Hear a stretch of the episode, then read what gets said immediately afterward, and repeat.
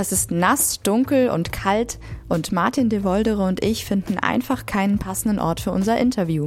Im Quasimodo wettert der Soundcheck, im Restaurant darüber eine sehr laute 90er-Playlist und draußen ein ungemütlicher Sturm. Endlich finden der Sänger und Gründer von Warhaus und ich ein kleines Café um die Ecke.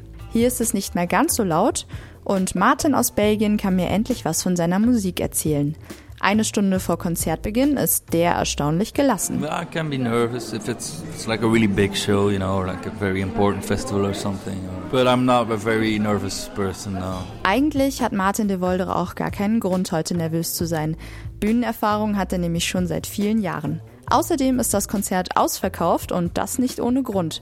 Martin ist nämlich nicht nur der Kopf seines Soloprojektes Warhaus, sondern auch Mitbegründer, Sänger und Gitarrist der belgischen Indie-Rockband Balthasar. Die beiden Projekte unter einen Hut zu bringen, fällt Martin allerdings nicht schwer, im Gegenteil.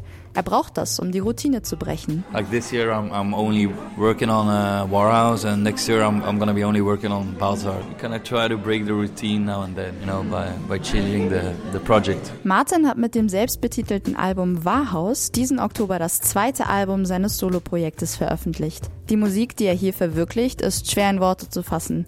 Am besten trifft es wohl verdammt cool. Ein bisschen wie die Vorstellung von Tom Waits und Leonard Cohen beim Synthesizer basteln. Düstere Grooves stoßen auf nachdenkliche Texte und kraftvolle eigenwillige Instrumentalisierungen.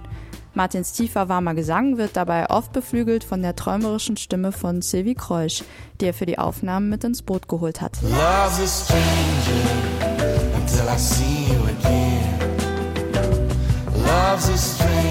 Wenn Martin selbst von seiner Musik spricht, klingt das zunächst einmal bescheiden und einfach. Die Quintessenz ist aber definitiv seine große Freude am Experimentieren. Dafür nutzt er auch gerne mal Instrumente, die er nicht perfekt beherrscht und die er dann mit ein paar elektronischen Kniffen eindrucksvoll im Klang verändert. Zum Beispiel eine Trompete.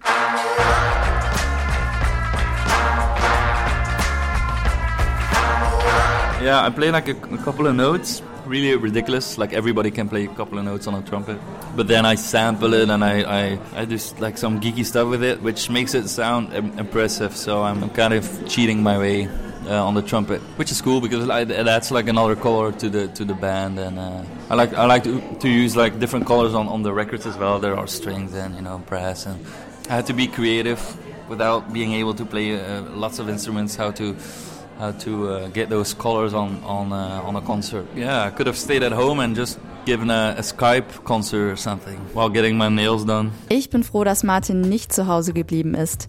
Er sieht das ähnlich, denn er ist trotz seines Interesses für moderne Technologien irgendwie old-fashioned geblieben und findet die Live-Atmosphäre von Konzerten sehr wichtig. So Dass Martin ein Vollblutmusiker ist, beweist schon sein Werdegang. Mit zwölf Jahren hat er angefangen, eigene Musik zu schreiben, mit 17 hat er Balthasar gegründet und mit dieser Band internationale Bekanntheit erlangt. Letztes Jahr hat er dann das erste Warhaus-Album veröffentlicht.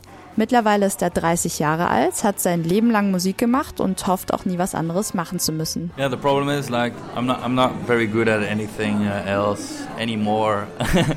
I was like a bright boy when I came from school. I was very good in uh, math mathematics, for example. I could have been like an engineer or something. Like I think now if I would have to find another job, I think nobody would hire me. But I I, I kind of like the fact that it's that it's clear.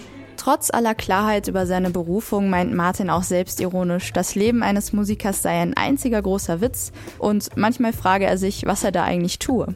Was die Zukunft musikalisch bringt, darauf lässt sich Martin nicht festlegen. Nächstes Jahr erscheint erstmal ein neues Balthasar-Album.